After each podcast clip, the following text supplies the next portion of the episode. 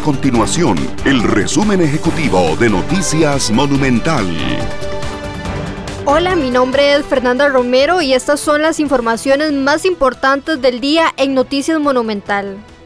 El Banco Central de Costa Rica realizó una intervención mínima en el mercado de monedas extranjeras MONEX ante el aumento sostenido en el tipo de cambio del dólar. Esta semana el precio de referencia de la venta de la divisa se cotizó en 623 colones, mientras que en la ventanilla de los bancos comerciales alcanzó los 629 colones, siendo esta la cifra más alta en lo que va del año. El cobro electrónico en los peajes ubicados en Río Segundo y Naranjo será una realidad a partir del próximo mes de octubre.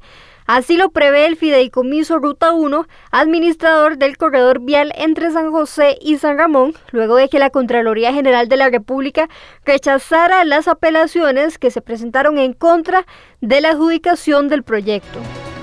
Estas y otras informaciones usted las puede encontrar en nuestro sitio web www.monumental.co.cr. Nuestro compromiso es mantener a Costa Rica informada. Esto fue el resumen ejecutivo de Noticias Monumental.